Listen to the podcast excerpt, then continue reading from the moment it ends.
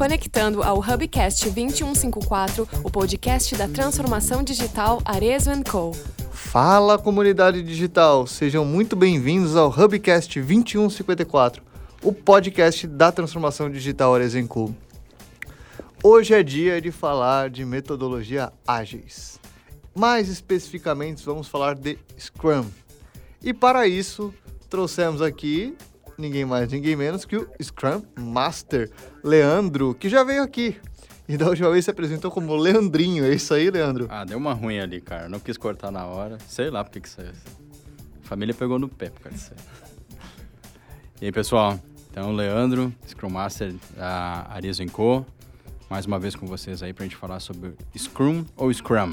Scrum ou Scrum. Tava nessa discussão aqui até agora há pouco. Rodrigo Carvalho, coordenador de e-commerce. Também já esteve aqui, né, Rodrigão? É isso aí, obrigado pelo convite também de novo. Vamos debater esse assunto. E pela primeira vez no nosso Hubcast, o Jonathan, PO do e-commerce. É pessoal, eu sou Product Owner ali do e-commerce. Primeira vez aqui agradecer o convite do pessoal. E vamos lá, né? Falar sobre o Scrum. Então vamos lá, começando pelo especialista, né? Então, Scrum é um método ágil. Então, conta aí para nós, cara, da onde surgiu? Qual a origem do Scrum? Então, uh, o Scrum, ele... O Jeff Sutler e o Ken uh, Schreiber, acho que é. Não consigo muito bem dizer o sobrenome dos caras. Mas, enfim, eles lá por meados de 93, 95, é, se reuniram, conversaram, enfim, e viram algumas práticas que eles já vinham utilizando. Isso parece até a história do Manifesto Ágil, tá? Mas aí foi só com esses dois bonecos aí. Então, esses caras, eles se reuniram e viram o que cada um fazia de melhor e diferente do que vinha sendo feito de, de a nível de projeto, né? Uh, e já se falava a nível de produto na época. E a partir dali, então, uh, em 95 mesmo, foi quando veio à tona, então, a questão do Scrum, já vou falar sobre a questão do, do nome, tá? Uh, como sendo um, um, framework, uma espécie de um modelo né, de boas práticas, enfim, de alguma coisa a ser seguido. Pode ser uma receita, enfim, depois a gente vai debater um pouco mais sobre isso, de uh, como então trabalhar em projetos de software. Tá? E, e, hoje, na verdade, o Scrum consegue também abranger outras coisas que não somente a construção de software. E voltando para a palavra Scrum ou Scrum, Scrum, como a gente estava no início aqui antes da, da gravação, é, cara, eu já ouvi dos dois, eu não tenho assim também uma, uma tradução oficial. A origem, sim, a origem é, veio do, do jogo de rugby, né, que é mais popular na, na, na Austrália, Nova Zelândia, que é uma espécie do futebol americano, né, porém sem, sem as proteções lá. E o Scrum é uma jogada, é a jogada inicial, né, onde se faz a, a, a, linha de defesa, que é a muralha. Né? Então, se levou muito em consideração isso que se faz.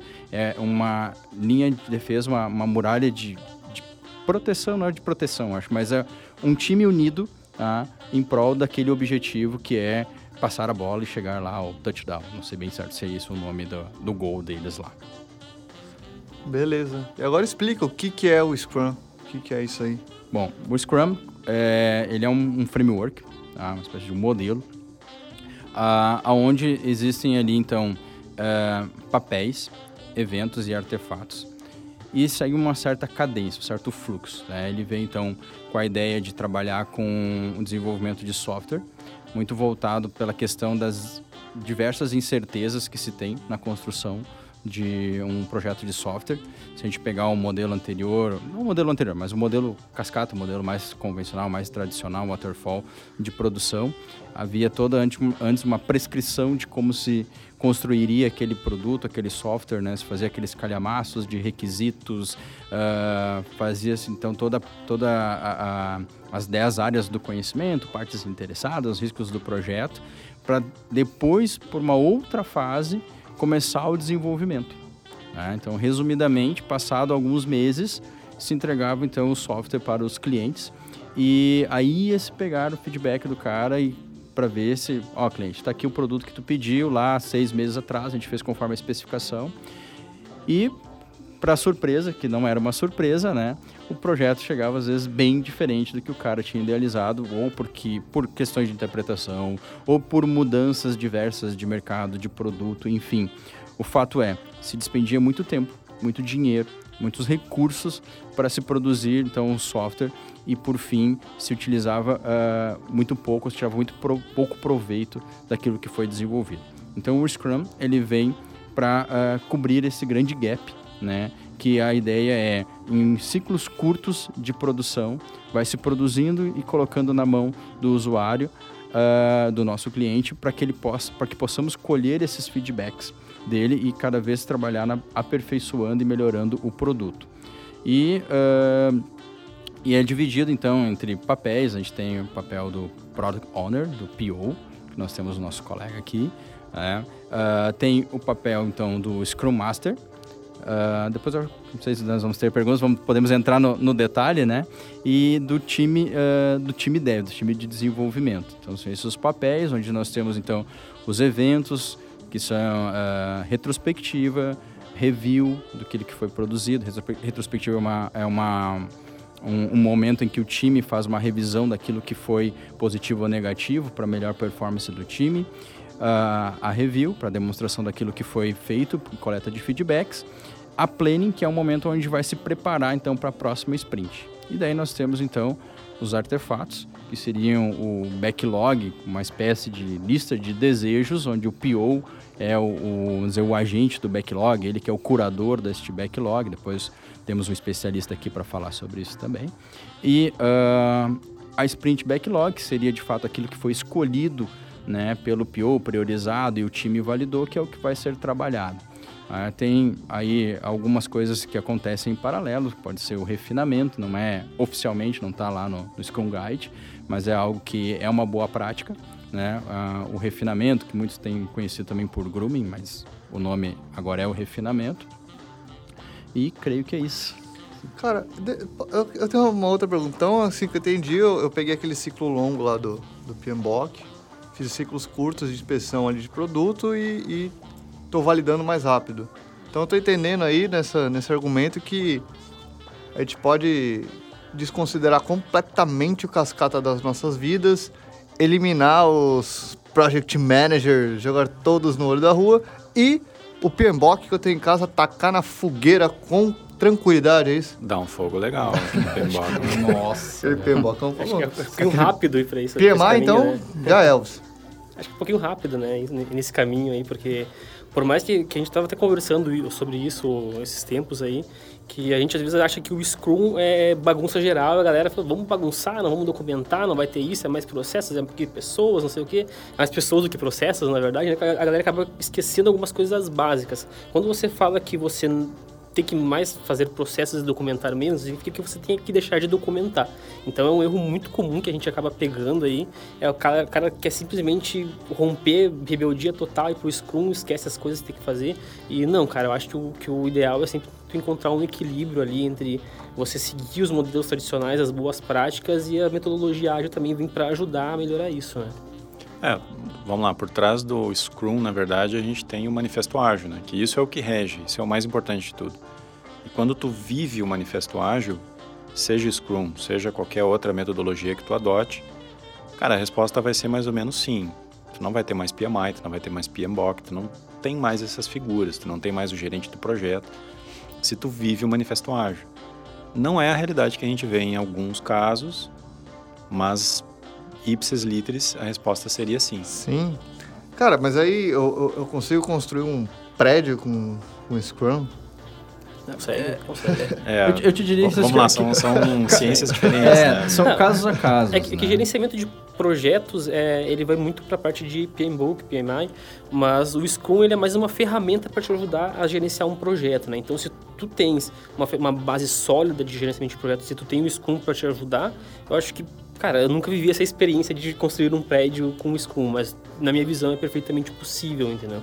É que, não sei se tu usou esse exemplo proposital, que geralmente... Foi. Eu, eu... É, realmente na, na, literatura que tem os modelos comparados, eles tra traz muito essa questão da construção civil. O que acontece? Para a construção de um prédio, geralmente, é, vai ser difícil a gente, assim, olha, eu vou fazer a, a laje e vou mostrar para o cliente se ele gostou da laje. Eu vou botar o reboco e vou mostrar se ele gostou do reboco. Não faz muito sentido, né? E até porque o que acontece, se a gente pegar a construção, ele já é a construção civil, Brasil e mundo afora, tá? já é um produto que há muitos, muitos e muitos anos ele está consolidado. Então, assim, já se prevê quase que tudo que é possível para a construção daquilo. Então, é um modelo que talvez hoje ainda permita seguir um modelo muito cascata de cronograma, de etapas mesmo, porque é, se tem mais domínio sobre este produto.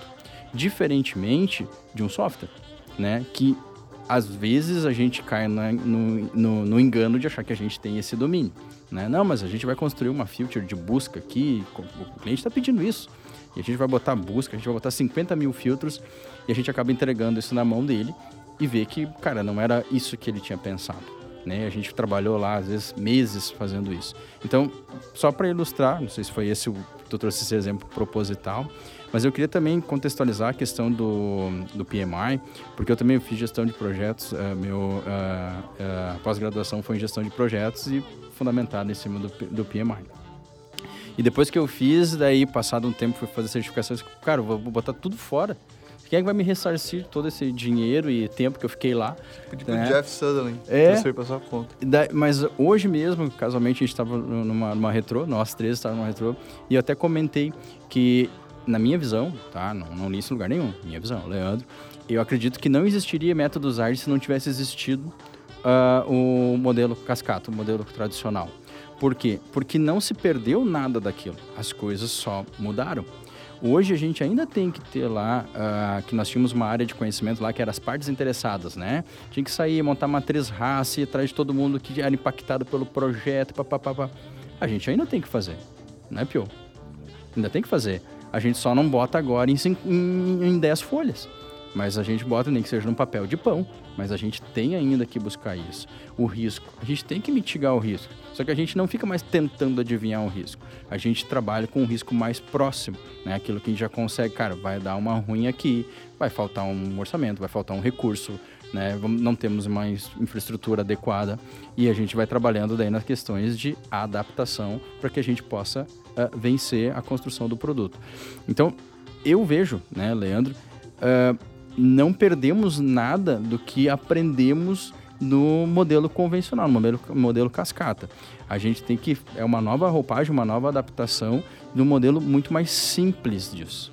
Né? A gente, tudo aquilo que a gente levava seis meses, talvez a gente leve em seis meses. Só que hoje a gente consegue fazer, tipo, em duas semanas já estou dando uma degustação para o nosso cliente. Eu não preciso esperar seis meses para entregar o troço para ele. É, a minha humilde visão, assim, em relação à grande diferença entre o waterfall e o, e o ágil, eu nem vou colocar aqui tanto a carga no Scrum, tá entre no waterfall tu trabalhava muito sobre diminuir as, as incertezas, né? E no ágil tu trabalha muito sobre como responder às incertezas. Porque o que se o que se descobriu ou o que se trabalhou muito no desenvolvimento de software durante os anos foi diminuir incertezas é um trabalho muito difícil, muito árduo e quase inútil porque elas continuavam acontecendo. Tanto que aí 90 e poucos por cento dos projetos acabam dando errado, né, mesmo com toda aquela carga que a gente tem do PMBOK. Então, é mais fácil a gente trabalhar com a incerteza, saber responder a ela, e é isso que o método ágil nos traz, do que tentar me diminuir essa incerteza. Para mim, essa é a grande diferença entre waterfall e, e ágil, né? E até o, o Leandro estava comentando sobre a história do, do Scrum e tudo mais. Hoje a gente associa muito o Scrum à metodologia ágil, porque sim, é uma grande referência, é o que o mercado hoje principalmente traz, mas a gente tem que lembrar que quando a gente fala de métodos ágeis, não é só isso, né? Mesmo antes do, do Scrum se tornar popular, tiveram outras metodologias entre o Waterfall e o Scrum que foram populares, mas que eu, eu, eu acho que no processo evolutivo a gente acabou chegando no que a gente tem hoje, que é o Scrum dessas metodologias, uma que foi muito impactante foi o Extreme Programming. Teve o seu momento, né, lá com a Borland, Delphi, teve... Quem tem mais de 30 anos talvez lembre. E teve uma outra metodologia que foi bastante popular, que foi o, o RUP, não sei se vocês vão lembrar do RUP, da, da Rational lá, que eram metodologias muito mais prescritivas e muito mais próximas ao Waterfall. Eu acho que quando, quando chegou no modelo Scrum foi onde a gente consolidou o, o como trabalhar o ágil, né? E como trabalhar essa adaptação à incerteza. Eu acho que a grande contribuição do Scrum foi ter trazido para nós o como do métodos ágeis, que as outras metodologias não conseguiram. Uh, complementando aqui com, com o Rodrigo falou de trabalhar com incertezas, eu costumo dizer muito que no Scrum a gente tem que abraçar o caos e saber como vai direcionar esse caos, para onde a gente está direcionando ele. Inevitavelmente vai dar problema, como tu reage com esses problemas que é o mais importante no Scrum, né? Ele te, te dá essas, essas, essas ferramentas, né? Esses rituais, como a Daily, né? Que a gente tem, tem a Retro, tem Review, para controlar o caos, né? A gente vive num mundo de caos, no mundo VUCA hoje em dia, é, é, é tudo está mudando muito rápido, é muita informação, então acho que por isso mesmo que o Scrum hoje vem pegando muito forte aí, desde projetos agora para marketing, já vi casos de pessoas usando para gestão familiar na Scrum, então é, é uma organização viva que pode ser mudada assim com o tempo, né? Ali mesmo no e-commerce nós começamos trabalhando muito com Scrum, muito puro mesmo, a gente acabou adaptando ali para um Kanban, um Kan Scrum ali, fizemos um, um Frankenstein ali que deu muito certo, que foi, foi uma, uma forma de nós encontrarmos né, o Scrum, e eu acho muito legal essa, essa, esse organismo vivo que o Scrum é, essas adaptações que ele permite, que ele permite, né?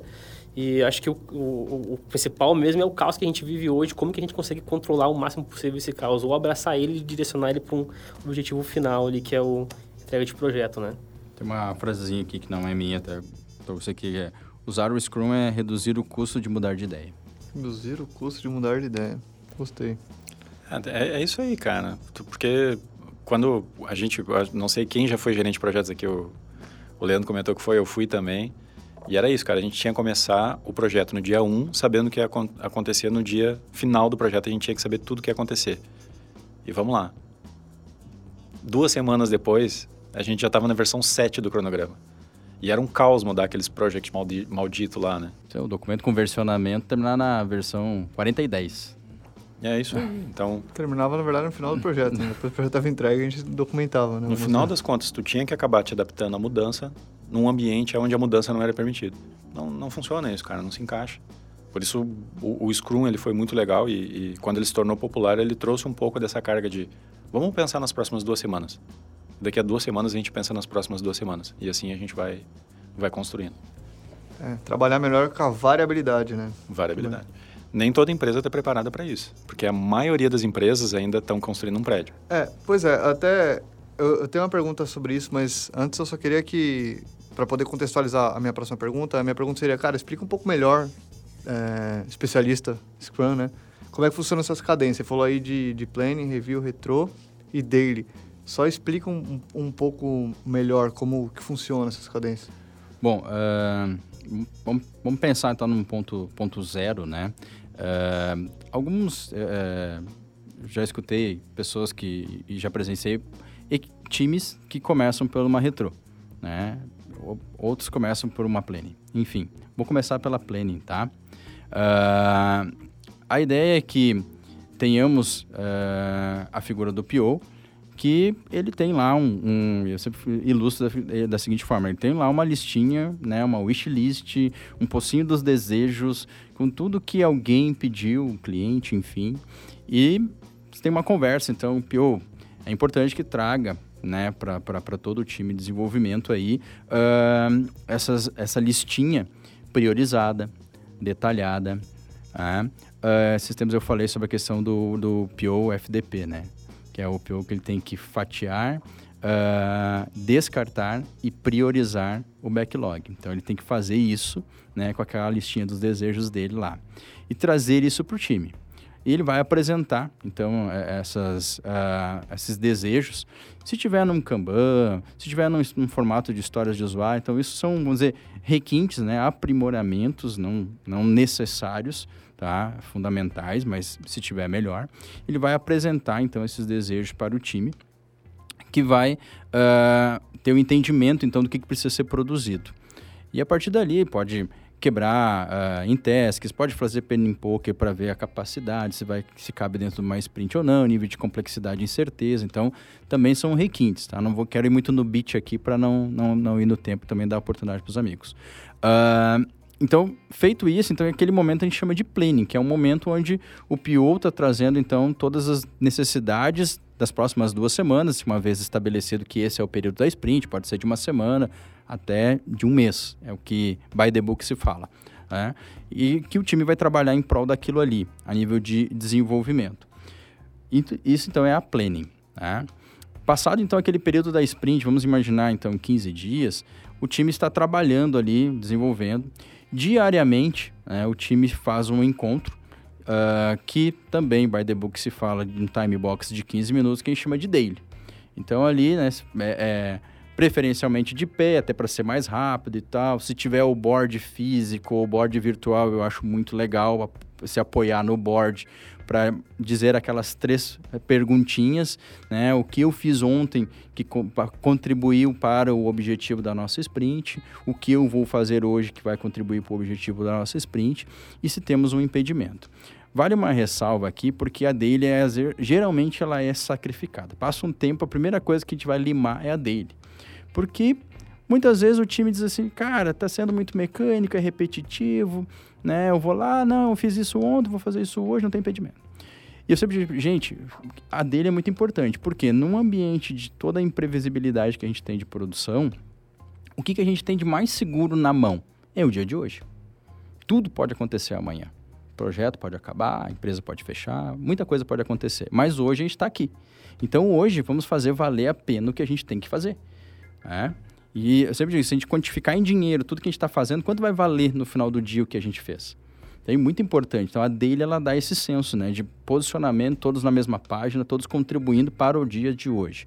Então, tento levar essa mensagem de fé e otimismo para as equipes aí. Então, temos a dele. Passado, então, esses 15 dias de produção, temos a dele todos os dias, nós vamos ter, então, o, a review, que é o momento em que o time, né? Uh, hoje a gente ainda falou sobre isso, né? O time está compromissado tá? para aqueles 15 dias, então o time vai fazer uma apresentação para os seus clientes, as partes interessadas, enfim, os stakeholders, daí a melhor organização, isso o time vai buscar, se o PO vai convidar, se é alguém o time, se é o SM, Scrum Master, né? Essas pessoas vão estar ali para ver então o que, que o time produziu naqueles 15 dias, se está dando fit com o que era o esperado. Tá? E bem importante, não é um status report. Tá? É importante é, demonstrar de forma prática, se possível. Né? Ah, eu tenho um app. Pô, leva alguma coisa já, nem que seja no ambiente de homologação, leva uma coisa mocada, mas faz o cliente ter um contato com aquela produção de 15 dias, se possível. O cara produzir uma API, não tem como mostrar, algo inanimado, mas se possível, né, mostrar então de forma prática para quê? Coletar o feedback. Esse é o grande sentido da coisa coletar feedback das partes interessadas, dos clientes que estão ali. Por isso que todo time está. Eu sempre falo, pessoal, todo time atento. Tá? Alguém pode falar alguma coisa num cantinho, ah, mas podia ser mais rápido. Ah, mas não está combinando as cores. E a gente já vai coletando aquilo como né, uh, uh, ativos para o nosso backlog. Uh, e também até para o time, também acho que dá um valor para o time né, que trabalhou 15 dias ali empenhado, imbuído naquela entrega. Então essa é a nossa review de forma resumida. Aí nós temos o que? A nossa retrospectiva, a famosa retro. Que é, muitos dizem ah, agora é a lavagem de roupa suja. O momento que a gente vai jogar as verdades na cara, botar o dedo na cara do... Não é bem assim. A gente tenta não levar para esse caminho, né? Mas é aquela coisa assim, tipo, gente, vamos trazer para a mesa aquilo que nós fizemos de muito positivo e nós temos que manter, né? o que, que nós crescemos, o que, que nós evoluímos e aquilo que nós poderíamos ter melhorado aquilo que não foi tão legal, né? aquilo que foi um ponto negativo. E traçarmos aí um plano de ação para a nossa próxima sprint a gente evoluir em alguma coisa.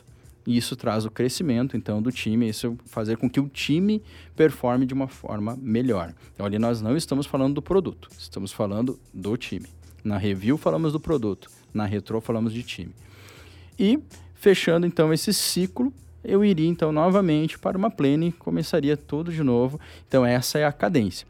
Só dando uh, rapidamente aqui, o Rodrigo falou antes uh, em XP, né, em várias outras técnicas, o Jonas também falou, uh, nós temos Kanban, enfim. Então, eu acredito assim, eu gosto muito do Scrum porque a gente consegue trazer para dentro do Scrum, com, essa, com esse fluxo, essas coisas.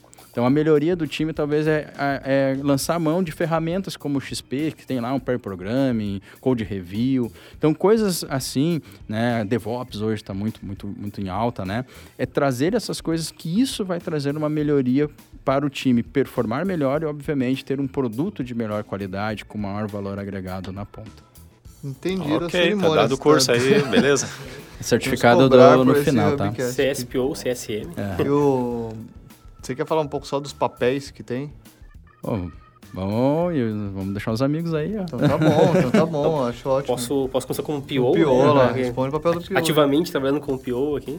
Então, o papel do PO, assim, eh, lá no e-commerce nós temos um PO que faz um pouco de Scrum Master também, porque a galera não tem muita cadência ainda dessas cerimônias, né? Ah, então, basicamente, a gente vive o dia a dia ali fazendo o, o grooming no backlog, que nada mais é conversar com os stakeholders, entender se aquilo que eles estão pedindo faz sentido ou não, entender se aquilo para o negócio faz sentido ou não. Aí a gente vai usar muito a intuição, muitas projeções, muita matemática para entender isso. É um pouco burocrático, né? Mas é, enfim, a gente tem esse, essa, essa missão, né, de entender que essas tarefas fazem sentido. Nosso posto de desejo às vezes não significa que o desejo vai ser atendido, né? A gente tem que ter essa, essa capacidade de discernir isso. E basicamente é tirando os impedimentos do time. Às vezes o time está com algum problema ali que envolve o cara lá do financeiro. Então o PO vai ter que fazer essa ponte com o responsável para vir o cara do financeiro, entender se aquilo faz sentido, às vezes botar o desenvolvedor conversar com o cara do financeiro, fazer eles se entenderem, ou às vezes passar o entendimento que o cara de tecnologia não entendeu. É, essa ponte, assim, é o PO que faz no dia a dia, né? Além, claro, de cuidar das entregas, ver se a sprint está correndo conforme foi planejado, né? Ver se, se tem lá um burnout tá certinho, né? A gente usa muito burnout para entender nossos projetos. Basicamente, o papel do PO no dia a dia é isso, né? Ele, ele é o dono do produto e dono da entrega, responsável pela entrega final do time. Apesar de todo o time se comprometer com a entrega, o PO, no fim, é o que está dando as caras ali pro, pro time não apanhar tanto, digamos assim. Então, a gente acaba unindo um pouco de Scrum Master para nossa realidade, né? Com um pouco de PO também. Concorda, Ah. Rodrigão? A minha pergunta é, faz sentido isso? Não faz sentido esse papel? Hum, eu, eu, eu tenho uma coisa que eu pergunto bastante pros times, pro nosso tipo, time de squad de checkout, né, que eu sou o PO. É, cara, o PO precisa estar aqui com vocês. O PO é útil, necessita do PO. E uma das coisas que eu faço muito essa provocação para eles é, ah, precisa sim, tem que estar aqui para nos ajudar. Mas eu, eu- cada vez mais eu incentivo o time a, a ser mais independente. Por exemplo, a planning, nós tínhamos uma planning com um planning poker lá, que todo mundo ficava levantando númerozinho, e fazia lá as estimativas, só que a gente viu que aquilo não estava dando resultado para o time. Então a gente se reuniu como um time, todos participando, decidiram que a planning a partir desse momento seria PO apresentando ah, as prioridades e o time quebrando tecnicamente para evitar o, proble o, o problema que eles teriam na frente de ter que fazer isso na hora da tarefa, a gente já quebrava tudo ali, já saía tudo planejado para as próximas duas sprints, a galera já estava sabendo, já, tava, já tinha clareza do que tinha que fazer, e isso não foi o PO que fez. Quem, quem conduz essa reunião aí é o próprio dev do time. Outra coisa é a dele, a dele não é o PO que fala. PO só fica ali para ajudar se eles tiverem alguma dúvida, mas quem puxa isso, quem vai atrás é o próprio time, entendeu? Então, eu, eh, dúvidas de negócio, cara, o dev, como o Rodrigo fez a provocação ali, o dev tem que ter a capacidade de, de, de, ir, de ir além do que ele está fazendo, não só codar, entendeu? Então, transformar um desenvolvedor em engenheiro de soluções mesmo, né? Então, o PO, na minha visão, vai ser uma coisa que vai acabar caindo em desuso com o tempo, conforme as equipes são mais maduras, o PO vai tendo me- menos trabalho burocrático e mais trabalho de negócio mesmo, né? Tá na hora de entrar em polêmica já ou não? Tá. Eu, eu tava esperando, tô- eu tô jogando a a gasolina na fogueira. ele tá olhando pra lá e pra cá. Não, eu vou- vamos lá. Scrum é uma metodologia muito legal, assim, mas você, principalmente o Leandro, que é um cara que trabalha bastante com isso, mas tu não acha que o Scrum, ele na verdade, ele é como se fosse um, um cabresto quando a gente está falando de metodologia ágil? Porque o, o, o Scrum, ele define um monte de papel, um monte de função, enquanto quando a gente fala de ágil, principalmente em time de produtos digitais, a gente fala de empoderamento, de horizontalidade. Então, o Scrum, ele não é, na verdade, um anti-pattern quando a gente fala de métodos ágeis. Não, não. O que, que eu vejo, tá? Ah, o Scrum, ele, ele cria uma certa disciplina, tá? Ah, e daí, pegando a experiência, tá? De, e, e até nós mesmos que estamos em, em- transição, né? Ah, sem ter algumas responsabilidades definidas, sem ter papéis definidos, sem ter... ah, não vou dizer eh, ritos e cerimônias, vou dizer eventos mesmo, tá?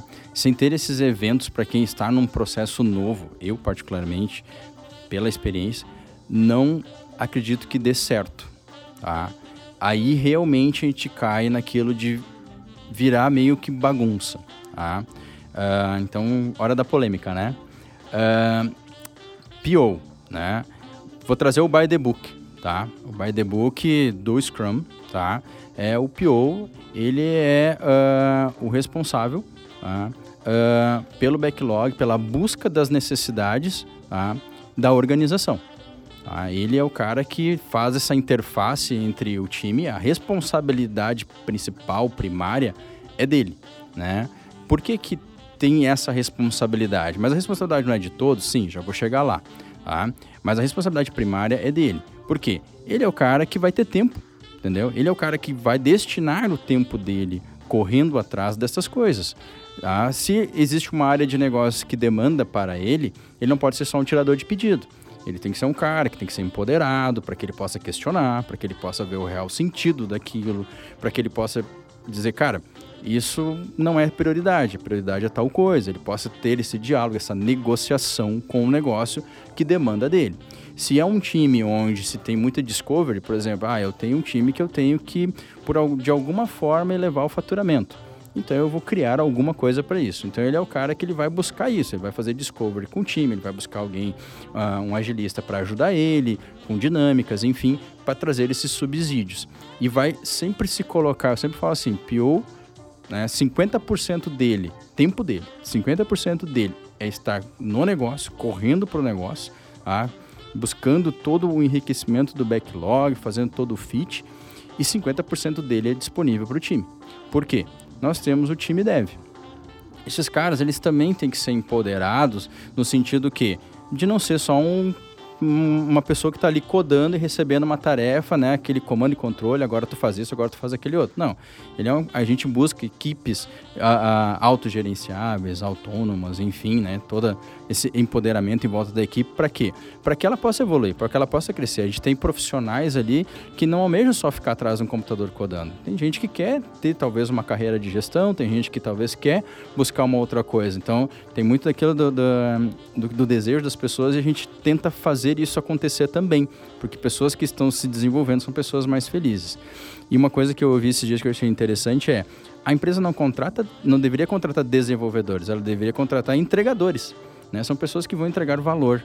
Então elas vão dizer qual que é a melhor forma de buscar isso. Por isso que se fala em ter times multifuncionais, porque o time tem que ter todos os skills necessários para poder fazer a entrega. A gente falava antes mesmo de questão de comando e controle, né? Eu vou controlar o que, que o Joãozinho e o Pedrinho fazem. Não, cara, eu, vou, eu, eu tenho uma entrega, entreguei para eles. Eles disseram assim, ó, é possível.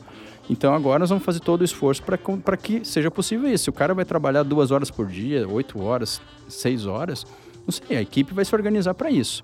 Tá? Então, voltando à questão do papel, uh, a questão by the book mesmo de PO seria isso. Aí, pegando o ágil, né, eu gosto de um pilar que eu acho que é fantástico, que é o que? A adaptação. Por quê? Nem todos os times nós vamos ter um SM, que é o caso do nosso colega.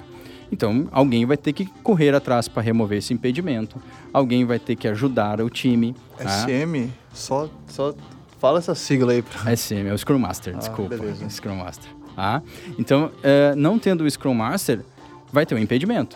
É, é uma licença que, que expirou, que alguém não sabe onde buscar e tal, o time não sabe como fazer.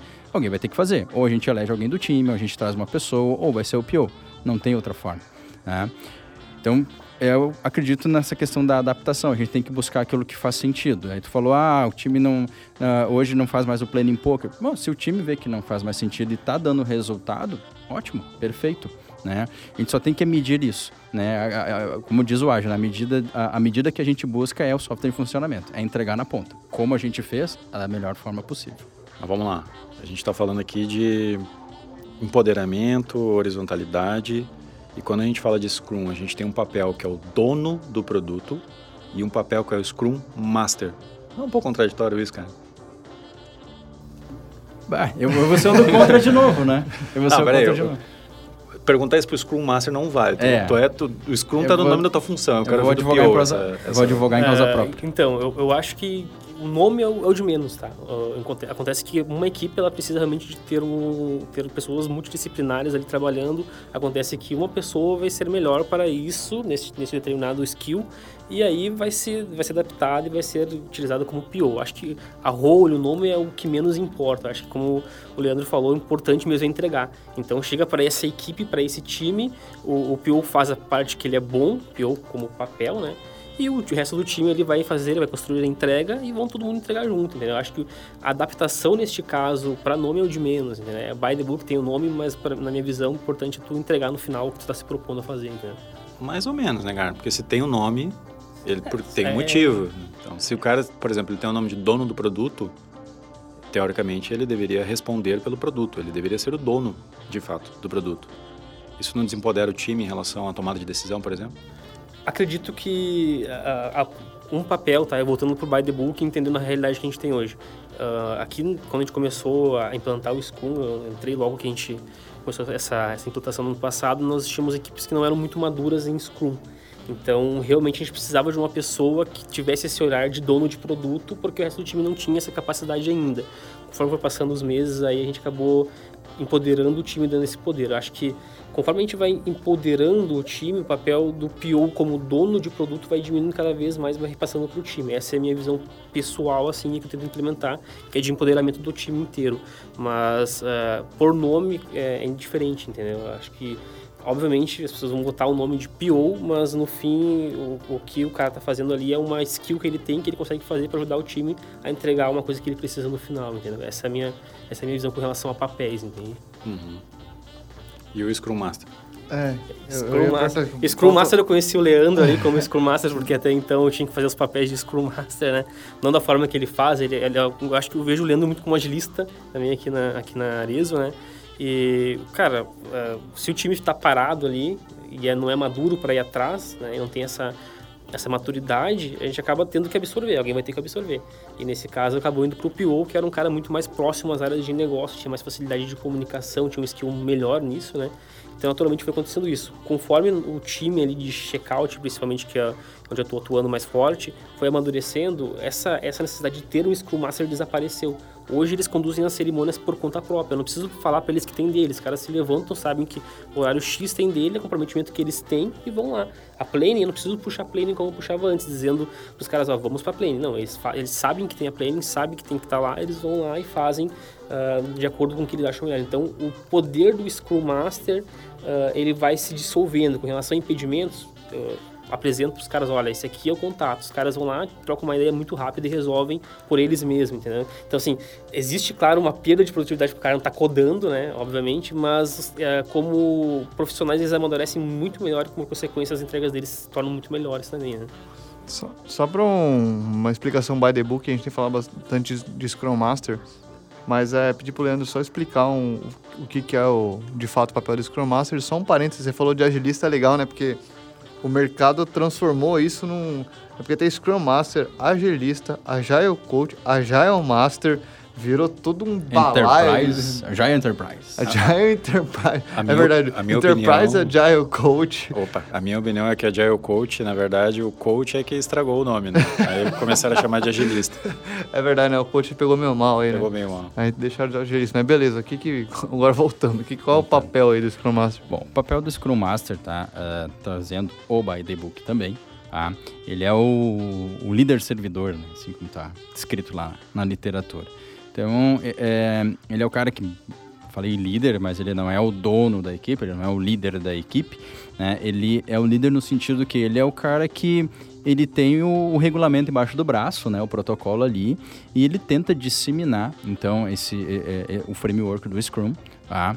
para dentro da equipe e também para fora da equipe. Então, né, que seria lá a, o, o aculturamento e a organização dentro de um formato Scrum. Então, ele é o cara que trabalha junto com o time. No, no meu caso, tá? Vou, depois eu vou explicar como estou organiza na organização hoje. Mas um Scrum Master que está dentro de um time, ele faz parte de um time, tá? Está dedicado para um produto, tá? ele vai trabalhar com o time dev, no sentido de remoção dos impedimentos, e daí vale. O que, que são impedimentos? Tá? Tudo aquilo que o time não consegue resolver por si só. Ah, estou aguardando uma atividade que o Márcio está fazendo e eu estou aqui paradinho. Isso é um impedimento? Não, não é um impedimento. Pode estar parado, mas não é um impedimento, porque o time vai se resolver. Márcio, eu destravo, o que, que tu precisa? Eu vou te ajudar, alguém encosta nele, vamos simplificar a tua tarefa. O time tem que se resolver. Ah, ah eu preciso. Ah, o. Caiu a internet. Eu não sei para quem resolver, não sei para quem ligar, não sei com quem falar. Então, Scrum Master é o cara que vai sair porta fora, indo atrás, resolvendo e tentando fazer isso aí. Tá? Um cara, um Scrum Master que esteja dentro do time. Tá? Trabalhando questões de performance do time, trazendo as melhores, trazendo práticas dinâmicas então, para o time performar. Então tem uma grande preocupação com o time dev, de melhorar, de otimizar o time para a produção do produto. Ele faz um trabalho com o PO, né? no sentido que PO, uh, uh, o PO e seu backlog, né, de minerar melhor o backlog, de trazer um backlog muito mais filtrado, muito mais priorizado, né? Ele traz, uh, ele traz essas dinâmicas do refinamento também para dentro do time. Então, ele faz esse tipo de, de, de trabalho uh, com o time Scrum, tá? Uh, no meu caso, como hoje eu trabalho de forma cross, eu não estou trabalhando dedicado a um produto, então de fato hoje é, é mais no sentido de, de agilista, né, do, do coach. Ficou ruim ali, né? Ah, um agilista, um consultor. É motivacional é, isso. É, motivacional. ah, trabalhando então com, com os times, ah, de forma que, é, é, tentando, né, uh, aplicar e adaptar o método a cada realidade. Então é o que eu falo sempre: o mesmo remédio não dá para todas as dores. Boa, boa explicação. É, o, o Rodrigo, há um, há um, agora há pouco, comentou sobre a empresa, tá tentando chegar nesse ponto, né? Porque como é que as empresas enxergam isso, né? Porque imagina uma empresa tradicional rodando aí há, há, há muitos anos, e aí do nada você fala assim, cara, papel de gerente de projeto não faz mais sentido, agora você tem um Product Owner, agora você tem um Scrum Master, é, vocês tramudam o modelo completamente. Isso gera uma dor, um desconforto enorme, né? Por exemplo, você, a, a hierarquia, né? Assim, a hierarquia, o nível hierárquico teoricamente diminui, né? Você tem times mais autônomos, né? Você, você tira aquela necessidade de um monte de, de hierarquias, né? Como é que as empresas estão... que vocês veem que as empresas estão lidando com isso? Mas eu acho que, na verdade, o Scrum ele ajuda a resolver esse problema para as empresas que estão saindo desse modelo waterfall hierárquico para entrar no método ágil. Porque se tu for pensar, cara, o Scrum ele meio que mantém isso. Essa, na verdade, é o grande triunfo do Scrum em relação ao método tradicional e é a minha grande crítica ao Scrum, por exemplo. Porque se tu for parar para pensar no Scrum, tu ainda tem uma figura de um Scrum Master, que é um gerente de projeto, e tu tem a figura de um project, uh, Product Owner, que ainda é um analista de negócio análise de requisitos. Entendeu? Então, tu mantém uma certa, um certo depara quando a gente fala de um modelo cascata, waterfall, para um modelo ágil. Só muda praticamente os nomes, mas tu ainda enxerga o dev como um codador. Entendeu? E essa é a minha grande crítica ao Scrum, na verdade. Mas eu concordo plenamente, por exemplo, que para tu sair do, do, do ponto A para ir para o ponto B, cara, o Scrum é uma excelente ponte. O problema é, qual é o momento aonde o Scrum vai, vai parar de se tornar a tua solução e vai começar a se tornar o teu problema. Tem um momento em que o Scrum, ele come, quando tu está maduro no ágil, o Scrum começa a ser um problema. Qual, qual que é o ponto B? Onde a gente quer chegar? Ponto B é ser ágil. Ah, boa. Esse é, é, talvez a gente faltou dar essa conexão, mas o ponto B é sair do ponto tradicional, do ponto A, para ir para o ponto B, que é o ponto ágil. Eu sou ágil. E quando tu tá maduro nisso, cara, pode ver, a maior parte dos times começam a enxergar problemas no Scrum. você, já, você viu, já viu qual que é a solução para isso? Não? Algum, alguém que viu o problema e encontrou a solução? Não, o que eu vejo muito mais é, é, é gente, é pessoas teimando no Scrum. Entendeu? Cara, chega um momento em que tu tem que começar a refletir sobre o que funciona para ti ou não. É o que a gente está falando aqui. Não, hoje eu, eu atuo como PO, mas eu tento ir para uma linha X. Cara, tu não é mais PO, velho. Tu já mudou o teu papel, entendeu? Se tu quer continuar chamando de PO, beleza, mas tu não faz mais isso, entendeu? Scrum Master. Não, eu sou o Scrum Master hoje, mas eu tento ir para um outro papel. Ok, tu não é mais o Scrum Master. Tu tem um outro papel. É o agilista, é o PM, que a gente chama em muitos times, né? O, a gente muda, o, em vez de ser o Product Owner, tira essa questão do owner, de ser o dono do produto, de ser o cara que é o FDP, entre aspas. para ser um Product Manager, que é um cara que fala muito mais sobre é, visão do produto, em vez de dono do produto, entendeu? Então, eu acho que chega um momento em que é inevitável tu sair do Scrum. Senão tu, na verdade, vai começar a deixar de ser ágil, entendeu? Bom, é... Tava só eu... esperando o Scrum Master responder aqui. É, o que, que, eu, o que, que eu vejo, né? Assim, é... já estou a... trabalhando com Scrum há cinco anos, né? E o que, que eu vejo, assim, da, da, dessa mudança, né? Dessa digivolução do, do Scrum. É, passa exatamente pela palavra maturidade. Né? Como eu falei anteriormente, para quem está no modelo de transição, para quem está iniciando hoje, uh, eu recomendaria né, tentar uh, seguir o rito. E o que, que vai acontecer? Você vai ter necessidade de adaptar, você vai ter necessidade de criar coisas para o teu time que vão ser específicas e particulares dele. Ao longo do tempo, o time ele vai abrindo mão de algumas coisas porque para ele já não faz sentido, né? Eu pego, por exemplo, o Kanban.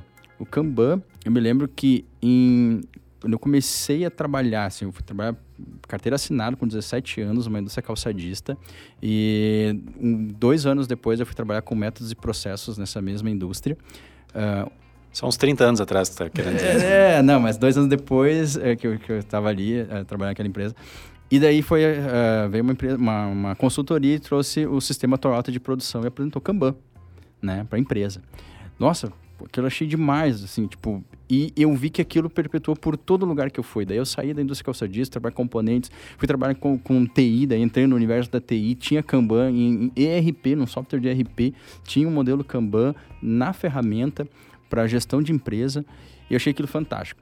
E eu percebi que isso era um início de uh, tudo que precisava ter de uma certa organização poderia ser usado o Kanban. Ele era o início para qualquer coisa que precisasse ser organizado, precisava ficar visível, precisava ter uma gestão visual, aquilo era perfeito. Aí o que acontece? O Kanban, então, ele passou a ser a, a, a porta de entrada para os métodos ágeis. Na minha visão, ele hoje, assim, o que, que é o mais simples de fazer? Kanban. Tá? Tem, nós dois vamos trabalhar, eu e o Márcio aqui, vamos trabalhar alguma coisa. Cara, nós vamos fazer um Kanban. Eu fiz na gestação da minha esposa lá, a gente organizou lá todas as coisas que tinha lá do bebê, e chá de bebê, e compra isso e compra aquilo. A gente fez um Kanban lá na porta do roupeiro do meu quarto. Depois fui tirar as fitas lá, arranquei, ela ficou puta da cara comigo que saiu a tinta do roupeiro. Mas tudo bem. Ah, então, Kanban é o mais simples. Só que o que acontece? O Kanban, se a gente for hoje levar, ele evoluiu muito.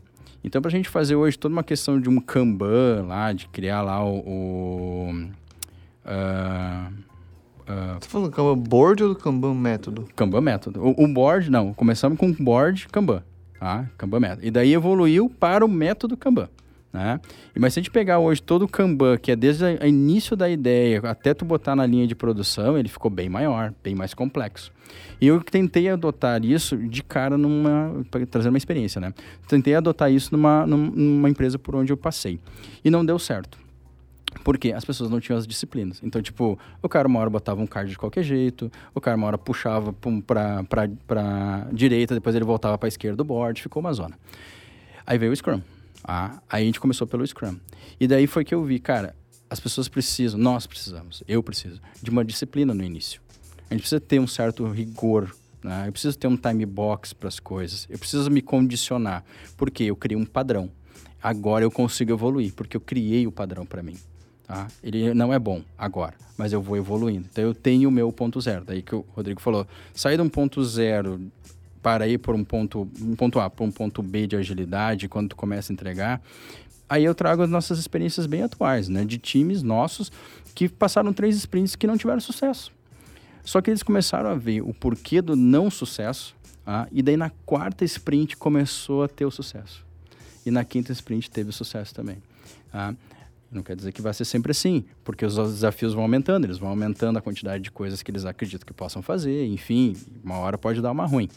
Mas então o time foi vendo e ficou muito notório, muito perceptível o que era errado, o que foi errado naquele momento.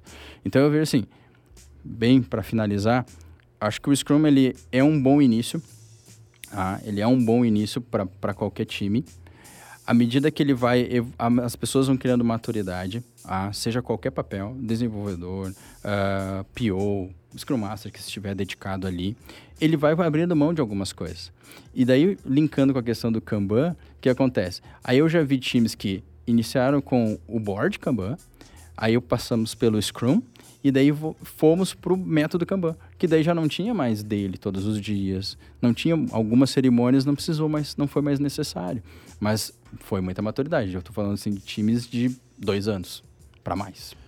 Ah, nesse ponto eu, eu- eu concordo contigo. Na verdade, eu tava falando tudo isso só para te provocar mesmo, só para te ver bravo. Não, não. Mas é, é realmente assim, o Scrum para para um time que está saindo ou que está entrando na agilidade, de fato, cara, se tu quer começar, começa por aí. Se tu tentar começar direto no Kanban, existe uma grande tendência de tu te perder no caminho. É, porque o Kanban, na, que na verdade o Kanban, ele fala, comece com o que você já faz hoje, né? Ele, ele não, não chega mudando tudo, né? E, e, e, é- e é aí que se confunde, né? A galera coloca o Kanban como um método ágil.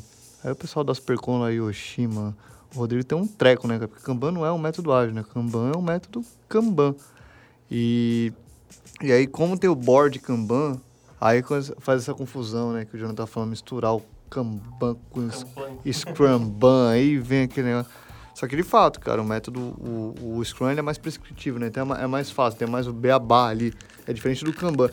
Que apesar que é, o Kanban tem, né, também as, as cerimônias dele, né? Ele tem o Kanban Meeting, Tem a replenishment. delivery, delivery, é, replenishment. É, na real, Commitment quando tu fala de point. Kanban, tu, É. tu tem um, um modelo pouco prescritivo, Sim, ele é pouco prescritivo. mas que significa que não, aliás, que não significa que tu não pode fazer uma daily, por exemplo. Aliás, é muito recomendável. Para mim não faz sentido tu fazer uma daily que não seja todo dia, já não, não faz mais tanto sentido. Se tu tem daily, faça a daily. É, mas tu pode ter uma planning ou o, o, o grooming, que agora não se chama mais grooming, né? Depois a gente pode falar Esse, do porquê que esse no- é, esse nome ficou meio ruim, né? É, ficou ruim. Mas, enfim, todas as cerimônias são bem-vindas quando se fala de Kanban, porque justamente a ideia do Kanban não é prescrever, né? A ideia do Kanban é, é trabalhar o mindset da galera de terminar mais, né? O- A acabativa, no caso, né? Terminar mais do que começar. O, o grande pulo do, do, do gato que eu vejo no Kanban é que eh, você coloca um card lá, uma, uma, uma história de usuário, sei lá, um cardzinho de uma, uma feature. Tá? Ah, se o time é bem maduro, tem uma expertise grande do negócio, ele nem quebra em task aquilo. Ele pega aquela feature ali, cara, isso aqui nós vamos fazer nessas duas semanas, fulaninho tu faz isso, fulaninho faz aquilo e se resolve, né? No Scrum também poderia ser assim. Mas aí, indo para passinhos de bebê, a ideia de quebrar em task exatamente, não para comando e controle, mas exatamente para te entender aon- qual o nível de maturidade do teu time, né? É, eu, eu utilizo muito dentro do- do- dos boards que, que a gente tem lá do Scrum, as labels lá, né? Ah, bug, tarefa extra, impedimentos. E no final a gente faz uma medida, né? De tarefas extras? E tarefa extra não é o Márcio que chegou lá e pediu uma coisa para a pessoa. Não, são tarefas que a pessoa viu que foi necessária depois da planning. Ou seja, ela não ou não, não sabia de tudo, ou ela descobriu coisas novas ao longo do caminho. Então isso até pra gente ir medindo. O próprio time vai se medindo, vendo assim, cara, a gente precisa ir com mais profundidade. A história de usuário, ela não veio completa. Entende? Então, é, exatamente. E vai chegar um ponto que isso não vai mais ser necessário. E o time vai dizer, cara, a gente botou ali, a gente já sabe, vai ser assim e ponto. Beleza, eu acho que deu pra explicar bem aí o Scrum. É, Kanban é, é, é um, é um Pra capítulo outra- à parte. é, fica é- para um é outro segundo- episódio. É outro episódio, que é um assunto muito legal também. Mas é. Dá pra discutir bastante sobre isso. E a produção já me informou que o nosso tempo acabou. E eu queria agradecer muito a presença de vocês aqui novamente. E pro Jonathan a primeira vez aí, brigadão, galera, pela, pela presença. E aos nossos ouvintes, muito obrigado também. E até a próxima. Valeu, galera. Valeu. pessoal. Valeu, pessoal. Um abraço. Um passo para um grande salto. Isso é Arezzo Co.